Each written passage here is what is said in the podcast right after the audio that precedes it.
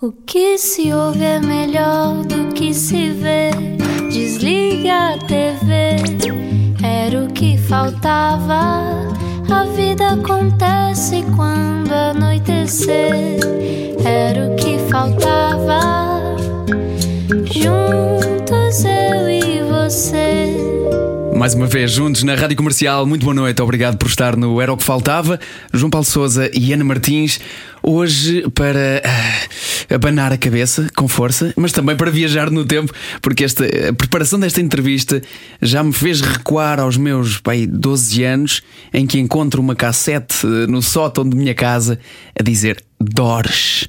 E foi daí que encontrei eh, provavelmente a minha banda favorita. Porque os Doors. Doors são uma das grandes inspirações de- do senhor que cá temos hoje. Aliás, eh, só para te dizer, eu já estive com este senhor num picadeiro com o Vasco Palmeirim Eia. a cantar. Já nem te lembravas disto, António. Lembras? A lama, a lama que se agarrou a nós. A lama que se agarrou a nós, é verdade. A famosa versão de, eh, cavalo, de- de- cavalo na comida. Cavalo na comida. A propósito do- das almôndegas do IKEA que na altura tinham, tinha sido encontrado carne de cavalo. Lembras dessa história? Já há muito Não, tempo, já, já foi há muitos anos, filho. Eras um E claro que Vasco Palmeirim fez uma música sobre isso. Claro, e António Manuel Ribeiro participou e tocou a guitarra na, na canção. Foi, foi mágico. Procurem no YouTube. E com isto, já se anunciou o convidado de hoje. Pronto, não interessa. E agora?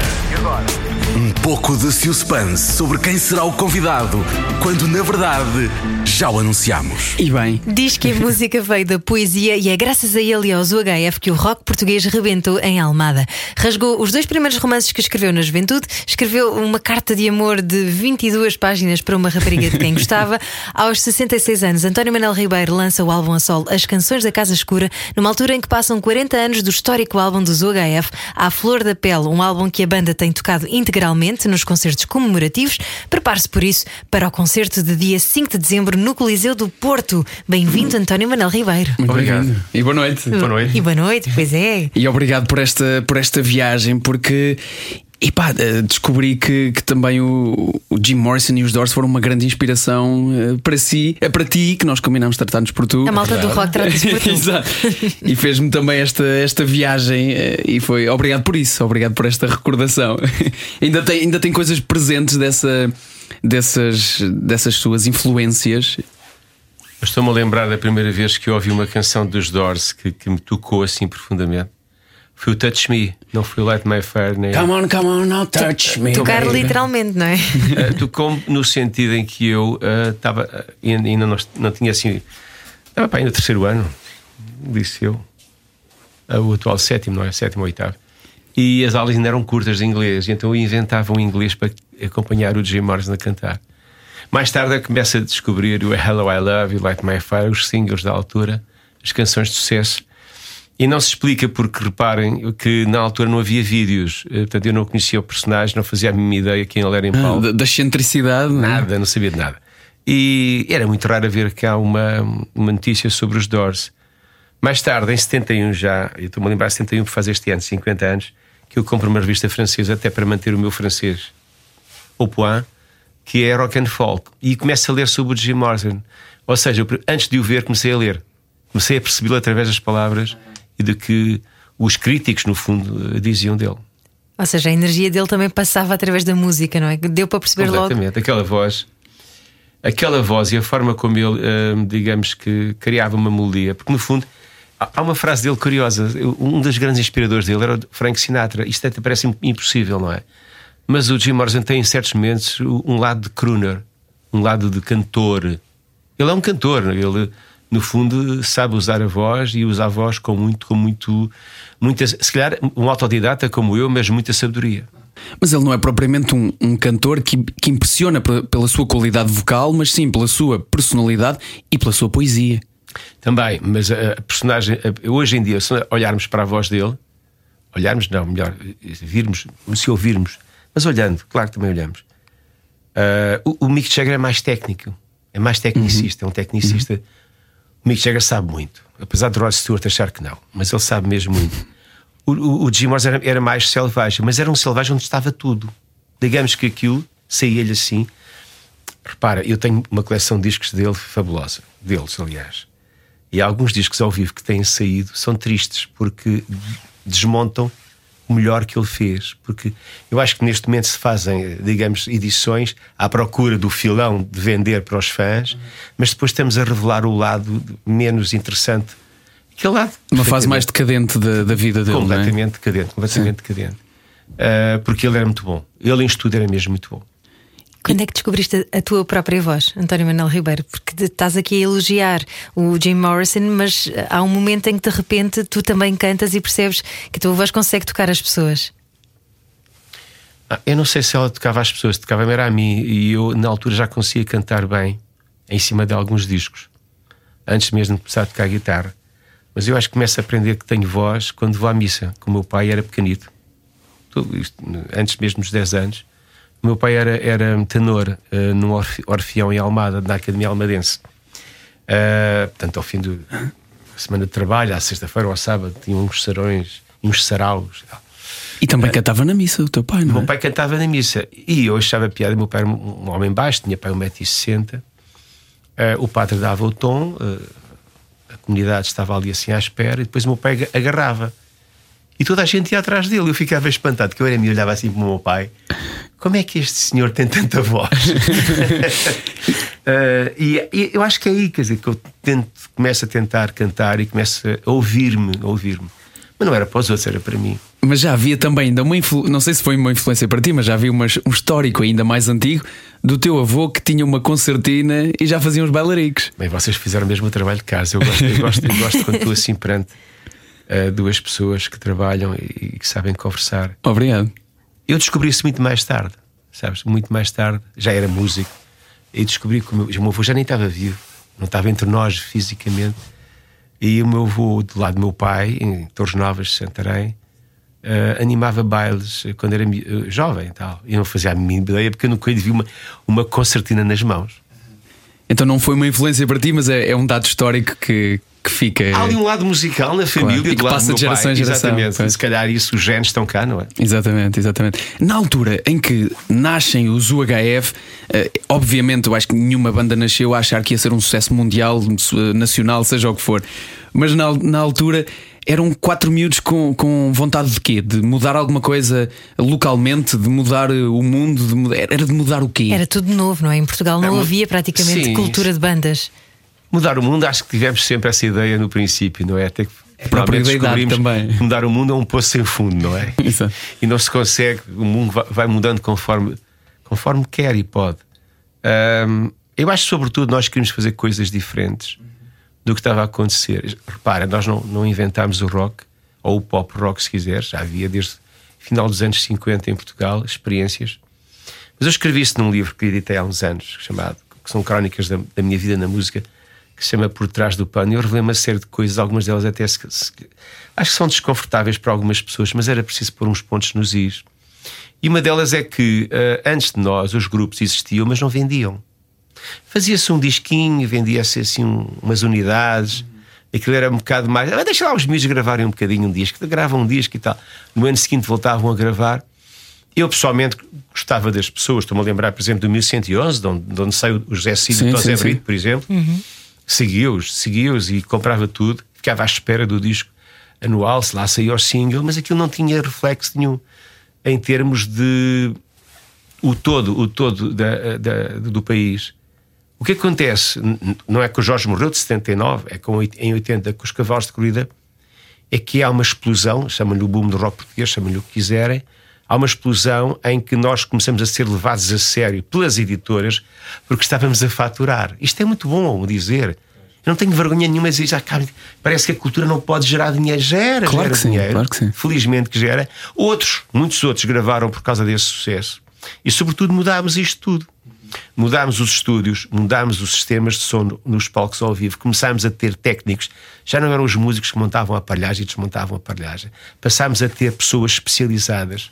É? A gerar os emprego também, lá está. A gerar emprego, os fotógrafos, as fábricas, um, uh, uh, as capas de discos, tudo isto gerou uma indústria, não é? E isso acontece porquê? Porque começámos a gerar dinheiro. Isso foi uma coisa, foi uma coisa bastante rápida, porque em, em 79 gravam um EP em que di- dizem que na altura tinham dificuldade em arranjar salas de ensaio porque eram muito um bocadinho barulhentos, e de repente em 81 vem o álbum dos Cavalos de, Corri- de Corrida e passam de, de- Não, os, os cavalos é em 80. em 80. Em single. Portanto, passam de, do 8 não para 80, mas para os 8, 800 mil de repente. E não parámos no, oit- no 80. Nem fazem pausa, né? Não, eh, podíamos ter dado em maluquinhos, como muitos deram, não é? Até podia ter acabado ali. Quantos grupos é que nós conhecemos em Portugal, mas também muitos no estrangeiro? Um sucesso e depois acabou, não é? Ah, acho que aí tínhamos os pés assentes na terra. Eu, eu estava, eu estava e estou com mais quatro anos que os meus colegas na altura, e se calhar aí já era pai. Tinha uma outra visão das coisas. Eu não queria uma aventura. E, sobretudo, não queria ter um emprego e se- fazer música depois das cinco. Eu queria fazer música. Agora, se isso estava visível no horizonte, ai, não estava de certeza. Foi tudo uma, sei lá, um acontecimento feito dia a dia. Isto é mesmo verdade, sabes? É um, é um clichê, obviamente, mas viver um dia de cada vez, mas há- com uma grande, uma grande vontade de viver. Imensa vontade de viver. Eu estou-me a lembrar de quando vinha aqui à comercial nessa altura, não é? Fumava-se dentro desses estúdios. Era horrível. Sim. Fico muito contente de fazer rádio nesta altura. Não, sabes o que é às 8 da manhã estar com o António Macedo cheio de gitanos à minha volta? Eu acho que ia caindo para o lado, mas, mas fazia-se coisas e descobriam-se coisas e isso foi muito bom. A rádio, a imprensa. Nós tínhamos imprensa na altura, jornais semanais, ah, os diários tinham suplementos, havia revistas, não é? E tudo isso gerou, obviamente, uma, uma expansão. Tudo isso tem a ver um bocado com, com alguma coisa que é assim. Pós 25 de Abril, não há nada que aconteça de novo. Não há aquilo que nós conhecíamos como, através da censura mal eh, estava em aberto e nós podíamos ouvir a música de intervenção, o fado. O fado na altura estava mal, porque era considerado música reacionária. Não se esqueçam disso. Hoje é património imaterial da humanidade. Mas era, era a verdade daquele tempo, era, era assim naquela altura. E a juventude não tinha uma, uma, uma, uma Referência. bandeira, uma representação. E aquilo acontece no tempo certo. Naquele tempo aconteceu isto, mas não foi programado. Vocês dão voz a uma juventude que de repente também quer ser rebelde, não é? Aproveitam todo esse hype de liberdade, mas também eh, foi um tempo difícil porque também foi um tempo em que eh, é o surgimento das drogas na sociedade e, e- e tu acompanhas muito todo esse processo e viste muitos amigos eh, a caírem nesse. Alguns morreram. Ah, como é que eu tenho a dizer? Há, há, digamos que, se nós pensarmos em termos sociológicos, no dia 25 de abril de 74, nós rebentámos um dique. E, portanto, obviamente, nem tudo foi perfeito. Não há, não, não há transformações sociais do, do- do nível que estamos a falar. Há quem lhe chame revolução, muita gente chama, chama-lhe mais um golpe de Estado, porque foram os militares que o fizeram. Nós depois ocupámos as ruas, mas quem, quem tomou conta do poder foram os militares. O que é que acontece? Acontece que tudo aquilo que nos estava vedado ou que era escondido, disfarçado, por baixo do tapete, entra às claras em Portugal. Não é? Acontecem coisas que não estávamos preparados para elas. Não é? A questão das drogas, por exemplo, é uma coisa que me... eu vi amigos meus caírem. Quer dizer, sempre, sempre ajudei. Eu cheguei a estar eh, a trabalhar junto de um projeto piloto que havia na- no Hospital Santa Maria. Acho que foi a primeira vez que houve uma tentativa de ajudar toxicodependentes. Eu tinha do- quatro no grupo, dois músicos e dois técnicos. E tentei ajudar. Eu digo tentei porque tu não consegues ajudar uh, um, um, um, só um, um toxicodependente se ele não quiser. Ele tem, ele tem que participar e tem que querer. Se ele não quiser, vai ser muito difícil. Tiras uma droga, dás-lhe outra, não é? Uma química, tiras a droga uh, que ele consome, dás-lhe uns comprimidos e ele depois vai buscar também outra droga e toma tudo ao mesmo tempo. É muito complicado. Mas tentei e, e- e- infelizmente alguns amigos meus partiram demasiado cedo. Pessoas inteligentes e muito capazes. Foram tempos muito difíceis, não se falavam muitas coisas também, não é? Havia um, um estigma muito grande. Exatamente, sabes? A- Acho que em Portugal muitas vezes nós temos o problema de eh, parece mal. Que, que vem de trás, obviamente, que isso ainda hoje, e não, hoje não foi. Eu, sei, eu tenho que usar um bocadinho comigo, sabes que eu pensei que no dia 26 de abril de 74 nós passámos a ser europeus. E ainda andamos à procura de ser europeus, não é? Estamos sempre na calda da Europa, eu estou farto disso, quero ir mais para o centro, quero ir mais para, para cima, não é? E, e- e, portanto, eh, essas coisas todas hum, chegaram cá, tomaram conta de nós e foi uma espécie de modernidade negativa. Mas aconteceu. Não vale a pena estarmos a escondê-las. Elas existiam. E isso, isso teve influência na, na forma como se, se fazia música também na, na altura? Claro que sim. De que forma? Não só na, na música, mas também na música. De que forma? Todo- quando digo, não estou a falar só, só das drogas eh, nesta- em relação a esta pergunta, eu falo também de, de tudo o que aconteceu que era novidade nessa altura. Era, era eh, essa, essa vossa vontade de, de mudar coisas tinha a ver com isso também? Olha, repara uma coisa: libertação das mulheres, eh, portanto, aquela, aquelas marchas sem sutiãs. Lembram-se disso? Já ouviram falar, se calhar. Mais sufragistas. 68 também, não é? Tudo isso é- foi proibido em Portugal de, uma forma eh, completamente eh, visceral, não é? Quer dizer, a polícia, os costumes proibiram tudo, não é? E, portanto, a, a questão de discutir ideologias políticas, tudo isso estava proibido. Uh, de repente tudo isso acontece, tens acesso a tudo, quer dizer, de repente nós começamos a, a conversar todos os dias sobre coisas que no fundo estavam. Nós tínhamos que falar em segredo. Mesmo assim tínhamos medo que alguém ouvisse, não é? Obviamente que esse, esse romper da, da, da, da- questão política, da questão eh, social neste país, levou a que nós importássemos. Não importámos, nós rapidamente abrimos foi as portas e entrou tudo de uma vez. Foi o que eu disse, rebentou o dique. E quando o dique rebenta, as águas vêm todas. Quer dizer, tu não controlas as águas de um dique, não é? Vem tudo por aí fora e nós absorvemos, infelizmente, alguns absorveram de uma forma tão negativa que, que, que perderam a vida. Perderam a vida e perderam. E outra coisa que eu há pouco disse, eu tive músicos, eh, portanto, dependentes da heroína, que eram pessoas muito inteligentes, com um nível cultural superior, mas pronto, depois havia ali um momento em que eles eh, entravam no submundo e, e desapareciam. É mesmo essa expressão, o submundo. Ah, António Manuel Ribeiro, no, no teu mundo e, e no teu mundo da música há também muito mundo para a cultura. Ah, tu passaste pelo direito, filologia românica, arquitetura, pintura. De onde é que vem essa sede de, de tanto, de absorveres o mundo? Não sei. Isso já não sei. Sabes que eu dei, eu, dei eu- eu agora, quando veio o primeiro confinamento, obviamente não gostei, ninguém gostou. Mas eu sei viver bem, so- sozinho e fechado. E portanto, hum, eu, eu, vivi- eu- cresci numa família onde havia muita- muitas regras. O meu pai era uma, uma pessoa. Ele não foi à tropa, mas ele devia ser pior que um sargento, uh, lateiro, como se costuma dizer. E havia muita disciplina, muitas regras. E, por exemplo, eu, eu começo a ler muito cedo sei lá, pai, com 14 anos já, já lia Jean-Paul Sartre. Aquilo era difícil, não é? Como Bem calculas, não, é? difícil. não percebi nada na altura, mas tinha que ler. Mas era fascinante por não se perceber nada também, não é? Não, aquilo, mas eu, eu não desistia porque, entretanto, o meu padrinho, o meu padrinho e o meu tio, portanto, digamos, o meu tio eh, do lado da minha mãe, que também é o meu padrinho de batismo, era ator, e, e chegava ao verão, ele dava-me um, um lote de livros. Isto são os livros deste verão. Obviamente que eu gostava de ir para a praia jogar a bola e nadar. Então, claro que não, quem é que não gosta? Com os meus amigos e as minhas amigas. Mas eu tinha à tarde que dedicava-me a ler.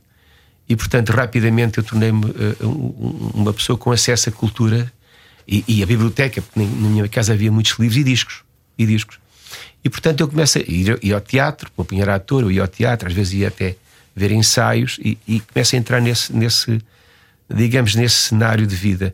Mas quando eu era miúdo, e quando a televisão ainda era a preto e branco, e foi durante muitos anos a preto e branco, eu lembro-me de descobrir o jeito para o desenho.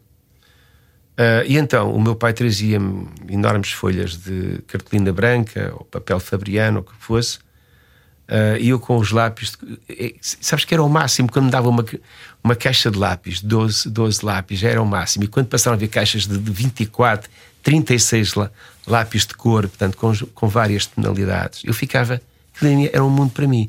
Então eu, eu, eu também li a banda desenhada da altura, não é? Começava a fazer as minhas, minhas bandas desenhadas via os mouros a conquistar os castelos e os cristãos a, a repelirem os mouros, fazia um bocado essas histórias todas. Uh, e se vem daí o jeito para desenho, não faço ideia. Na família acho que mais ninguém teve essa propensão.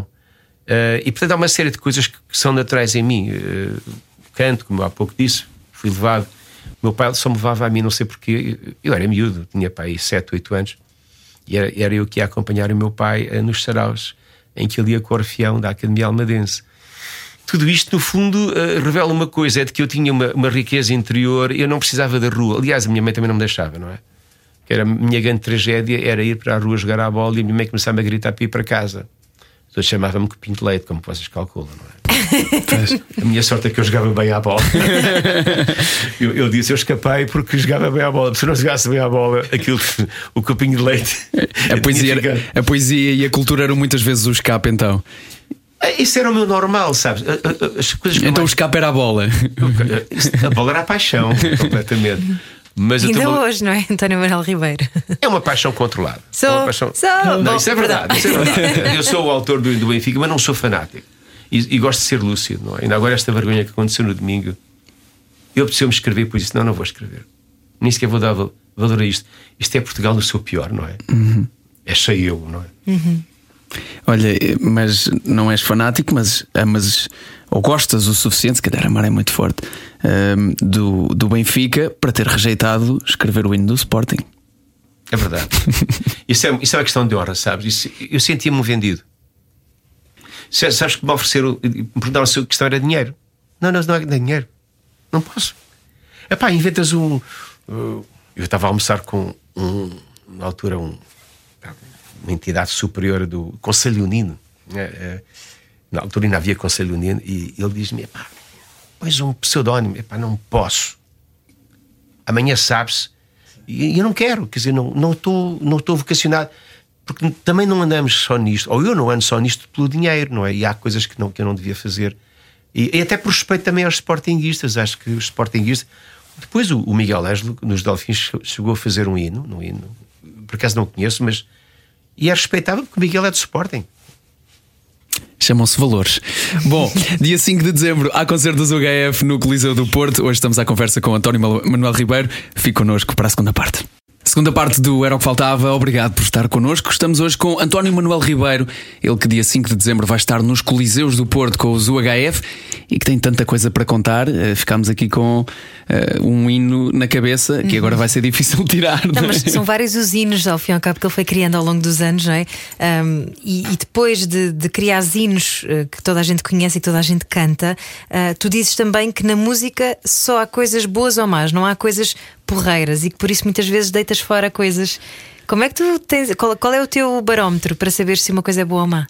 É isso mesmo. Eu, eu- eu- a música, a música, quer dizer, no fim ao fim e ao cabo, qualquer obra, acho eu, né, no meu conceito de vida, não pode ter meio termo. Não pode, ai, está porreirinho. É das coisas que eu, eu detesto em estúdio.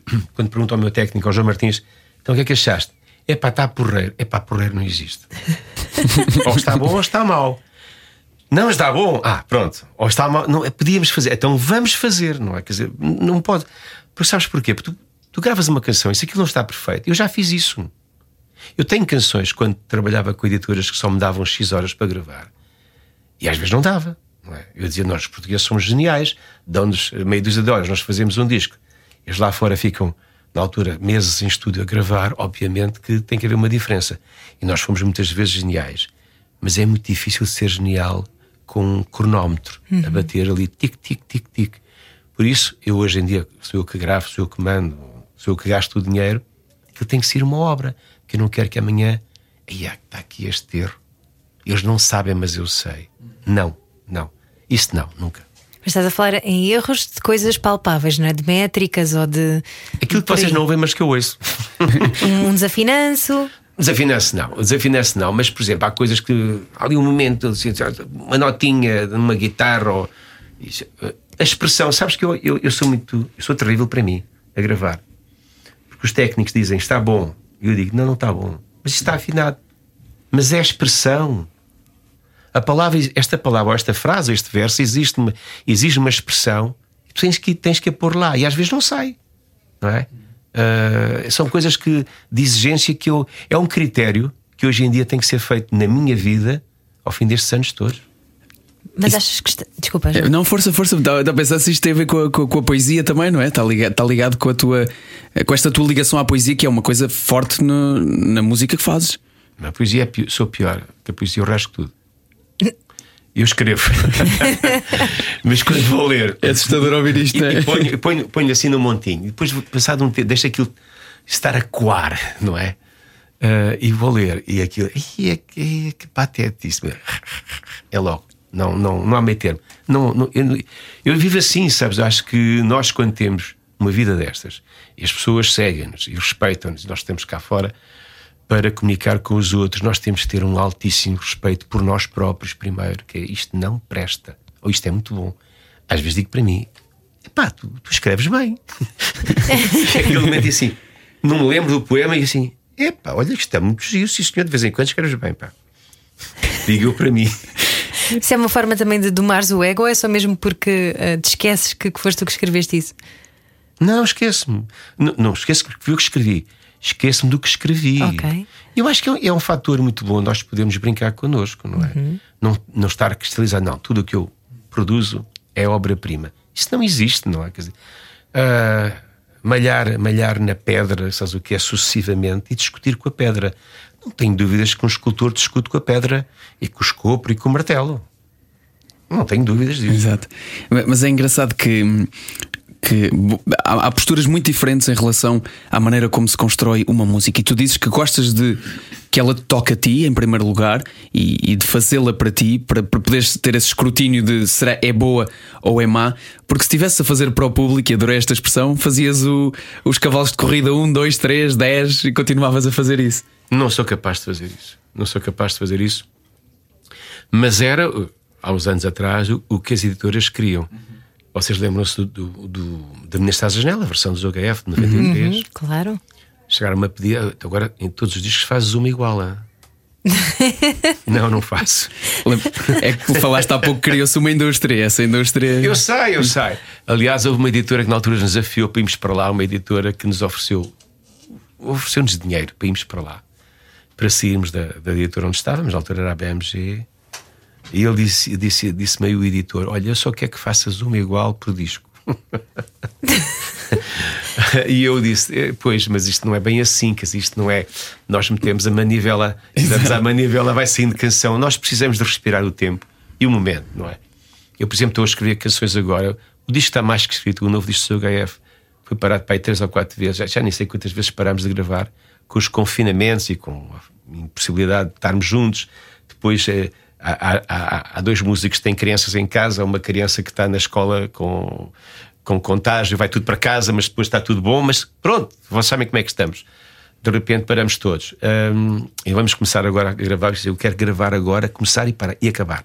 Não quero acabar o disco, não quero estar outra vez a interromper o trabalho.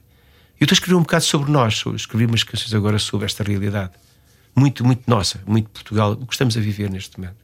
Como é que tu achas que estamos a viver um momento? Antecipando um pouco o novo álbum do Zogueia. Nós estamos um bocado sem bússola, mas estamos há muito tempo. Nós estamos há muito tempo sem bússola.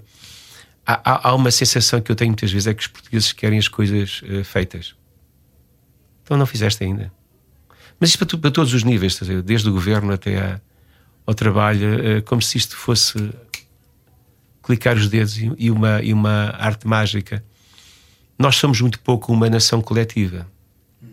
Uma nação que. Nós só somos coletivos quando temos assim uma final eh, da seleção. Aí pomos as bandeiras na rua e não sei o quê. E depois acabou. Não é normal. Eh, repara, eh, as pessoas, a quantidade de pessoas que se abstêm de votar é uma coisa assustadora. Quer dizer, as pessoas que não votam, depois não venham cá com aquelas razões, têm todas uma razão. E assim, mas vocês não se preocupam com isto. Então não se queixem, porque no dia a seguir são as primeiras pessoas a queixar-se. Ah, isto não muda. Está sempre na mesma. Votaste? Não. Então estás a falar do quê? Eu costumo perguntar. Claro, claro. Perde todo do- a dignidade, pelo menos, de o fazer. O direito será outra história. Mas eh, quando, quando, quando os UHF começam e têm essa vontade eh, típica da altura de mudar o mundo, de mudar coisas, e se tornam num fenómeno e se tornam ehm, e criam tudo isso que tu falaste, essa indústria dos concertos, da- do número enorme de, de álbuns vendidos, o que é que vem a seguir? Qual é a vontade que vem a seguir para continuar a lançar músicas e mais músicas e, e que fez durar eh, todos estes anos? Primeiro vem um susto. Os cavalos de são tão importantes, tão importantes na música portuguesa, na tal indústria de que falávamos, hum, que eu perguntei a mim próprio, e agora? O que é que eu faço a seguir? Porque depois vem a pressão de continuar a fazer, não é? Essa, essa que falaste. E por isso é que eu costumo dizer que a canção mais importante da minha vida é Carmo. Porque confirma que aquele sucesso não foi por acaso. Porque eu pertenço a uma geração, vocês nem sonham, mas eu cheguei a ter, sei lá, duas, três centenas de singles, EPs, lançados por artistas, grupos, que lançaram aquilo e desapareceram. Porquê? Porque vinha à procura do sucesso e do sucesso. O sucesso é tal, é tal coisa, acontece. É muito difícil construir um sucesso, sobretudo quando estás a experimentar alguma coisa que ainda não está visível, não faz parte de uma corrente. Um, o que eu mais procurei na altura foi desafiar-me, no sentido de fazer melhor. Melhor quando digo satisfazer-me, no sentido assim. Eu tenho canções que as produzi, e estou a levantar os dedos a fazer aspas, ou seja, estão mal gravadas, estão mal feitas, eu não gostava daquilo e tive depois de trabalhar em estúdio. Lá, lá havia a tal compressão de horas da editora. Só tens quatro dias para gravar e não tens mais, não há, não há hipótese. Não é? E nós, na altura, vendíamos muito, mas havia assim certos, certos esquemas editoriais. E eu isso não queria fazer mais. E às vezes tive, tive que fazer em certos momentos. As pessoas acham muita graça aquilo, dizem que é uma obra-prima e eu é mais a prima da obra, mas isso é para mim. é para mim porque sei o que é que aconteceu, não é? E depois houve canções que eu nunca mais quis tocar, por, por essas razões, não é? Isso nunca mais. Eu depois comecei a exigir a mim próprio uma coisa que é eu tenho que fazer, não é fazer melhor, é fazer digno, é, fazer, é representar-te naquele momento e, e, saber se vale a pena. E se tens seguidores, porque se estás, só, estás só a falar para o teu umbigo ou estás a fazer para ti, ficas em casa a tocar guitarra. Mas essa cultura do perfeccionismo que tu trazes muito para a tua música, António Manuel Ribeiro, uh, colide diretamente com esta cultura da mediocridade que, que, é, que, agora é cada vez mais presente, pelo menos é tudo um bocadinho empurra com a barriga, não é? É um tempo que estamos a viver, não sei como é que o vamos ultrapassar, não faço ideia, mas há hoje a ideia de que parece que hoje estamos a voltar a algo que eu deixei há 40 e tal anos atrás, que era havia, Almada era um ninho, ainda é, eh, de músicos. Na altura havia muitos grupos, mas todos eles tinham um trabalhinho e depois das 5 iam tocar guitarra, não é? Numa garagem.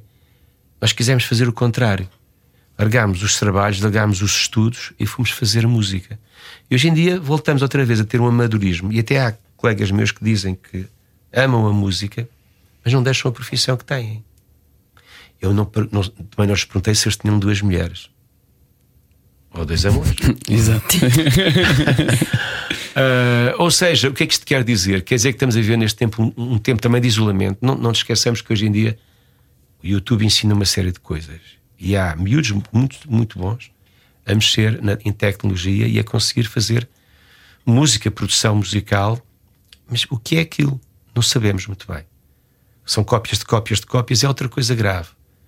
Eu há uns anos fiz um masterclass da Antena 1 uh, eh, e uma das coisas que eu dizia aos que apareciam, nomeadamente nós estamos à procura de novos autores, o que eu dizia é hum, então isto é muito giro.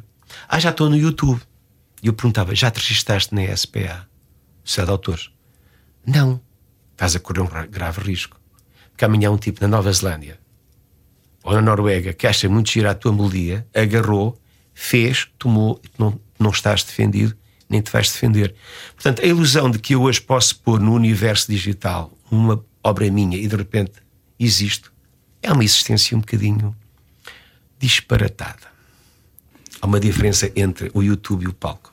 Uma enorme diferença. Exatamente. E já que falamos de palco, relembramos que dia 5 de dezembro, Coliseu do Porto, estão lá os UHF e contam consigo. Nós contamos consigo também para a terceira parte. Estamos à conversa com António Manuel Ribeiro. Obrigado por estar connosco nesta terceira parte do Era o que Faltava, a conversa com António Manuel Ribeiro e a contar em contagem decrescente para o dia 5 de dezembro no Coliseu do Porto para mais um concerto dos UHF, onde eh, obviamente tem de recordar eh, os clássicos, eh, os clássicos que, os hinos, como aqui já, já lhes chamamos. Já houve uma fase em que tiveram a rebeldia de tentar não tocar alguma coisa? Já. E como é que correu? Ah, eu acho, eu acho que só não levámos tareia porque acho que fugimos. É? Sabes que uh, os sucessos ofuscam até a nossa própria integridade, ou, ou então vaidade, se calhar era mais, era mais vaidade. E aos tempos, nós estamos a fazer este ano de 40 anos sobre uh, a edição do Aflor da Pele, o LP, o nosso primeiro LP que tem a Rua do Carmo, entre outras. Uh, e vai ser feita uma, uma edição luxuosa, e então há um jornalista que está a escrever um texto, nós estamos em, em, em comunhão, e eu fui ver um bocado os nossos arquivos. Nós temos uns, bons, uns bons arquivos. E descobri lá, em 79, em 79, não, em 80, em 80, alguns concertos em que nos recusámos a tocar os cavalos de corrida. burrice pura. Uma burrice pura, não é? Quer dizer, eu hoje em dia tenho muito orgulho. Não é orgulho, sinto-me bem que as pessoas se sintam bem quando ouvem os cavalos de corrida e regressam à sua juventude e divertem-se. Tenham 40, 50 ou 60 anos, não me interessa, porque eles estão divertidos e é para isso que a música serve para unir as pessoas, para criar uma comunhão. Mas houve tempos em que nós fazíamos isso, eu, sinceramente. Eu não cheguei ao ano de 82, mas que também vou ter algumas surpresas. Mas são, são coisas que têm que se viver, não é? Acho que tem que se passar por algumas coisas para podermos cometer os erros para nos fazerem perceber mais tarde. João, patetice pura, desculpa lá, passar desses Ainda anos assim, todos. pronto. Assuma, assuma. Muito bem, é pragmático, é pragmático. Mas estavas a dizer há pouco, antes de, de irmos para intervalo, que, que hoje em dia há muitos artistas que se lançam de uma forma muito precipitada ah, e que depois não têm essa estrutura eh, que tu precisas, por exemplo, em palco, não é? Muito diferente de pôr uma música no YouTube e pôr uma música num palco. Vocês têm muita experiência de palco. O que é que é preciso para agarrares eh, os, os teus espectadores no palco? Ser eu. Isto pode parecer um, um clichê patético, mas não é. Eu, eu sou eu. Sabes que eu entro em palco com muito pouca. Como é que eu te ia dizer? Eu entro, eu entro em palco como entro numa sala para, para, para estar com as pessoas ou para falar. Ah, eu já fui uma pessoa. Como é, como, é que eu, como é que eu me vou explicar?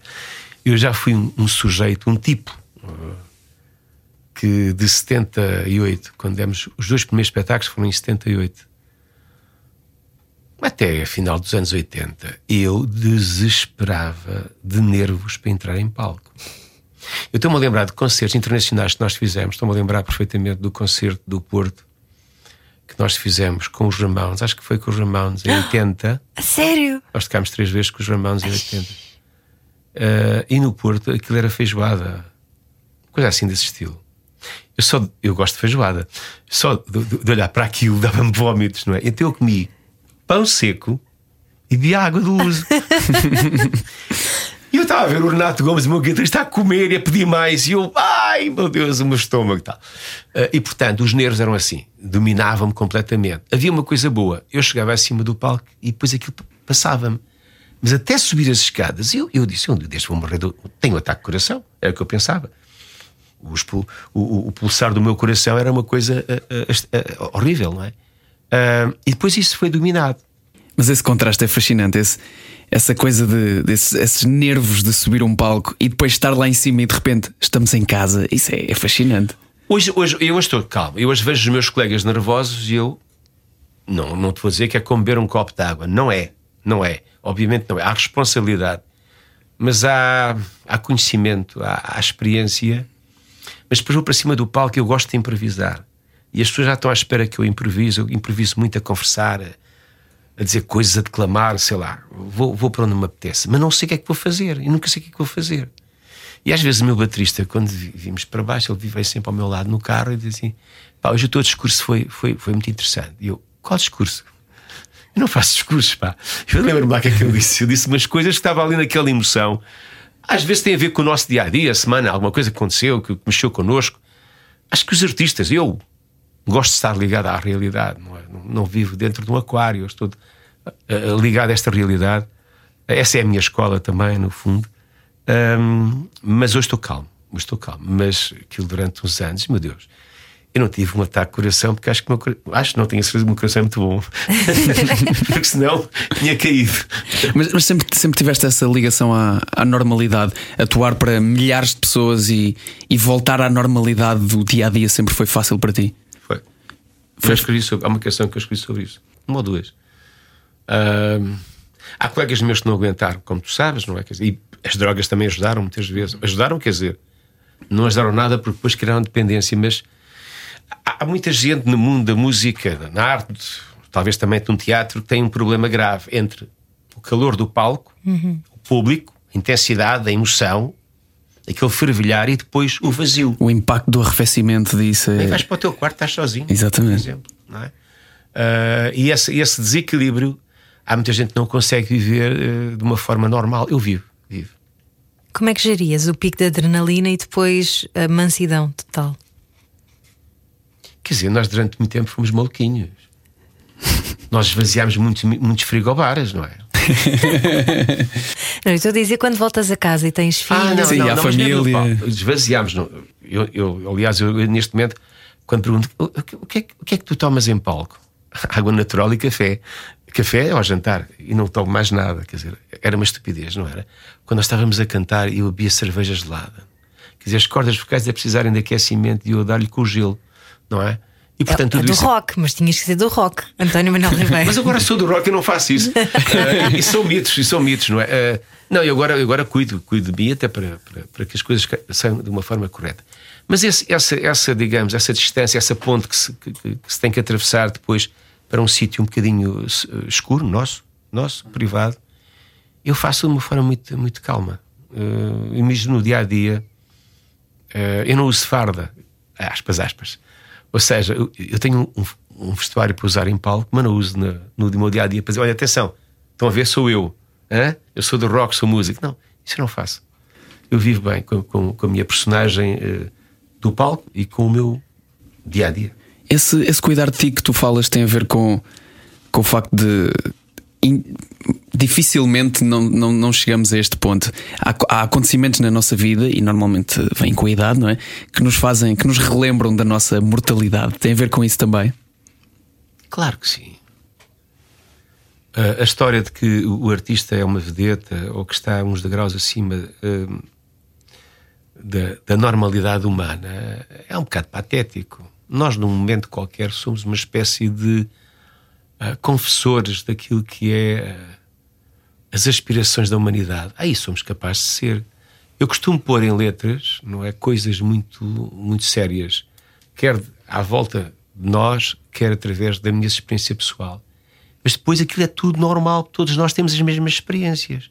Uma canção de amor, que eu chamo normalmente de desamor, que eu escreva, tem a ver com quantas experiências? Milhares de experiências iguais. Portanto, nós não somos especiais, nós somos aqueles que traduzimos em, em palavras e em melodia um sentimento que é, que é geral. Então Vocês interpretam a realidade de alguma maneira. Sim, sabes, é ser o espelho de muitas coisas reais, eh, normais, importantes. Sabes que as coisas muitas vezes importantes não são as maiores das nossas vidas, são os pequenos pormenores que nos marcaram. Lembras-te de, de, um- de uma bonequinha que tiveste em pequena, como eu me lembro de um carrinho, eh, como me lembro de, de- de- de ir para a escola eh, e no meu primeiro dia só chorava. No, no intervalo, minha mãe foi levar o lanche. O lanche. Chorava que ia para casa. o meu primeiro dia de aulas. São essas pequenas coisas que nos tornam humanos. E se nós esquecemos delas, de repente fiquei uma embalagem de plástico. Sou isso? Não, não sou. Obrigado por esta lição de humanidade. Obrigado eu por vocês me permitirem dar uma entrevista diferente. Isto é que é uma entrevista. Obrigada, António. António Manuel Ribeiro connosco no Era o que Faltava e dia 5 de dezembro consigo no Coliseu do Porto, os UHF.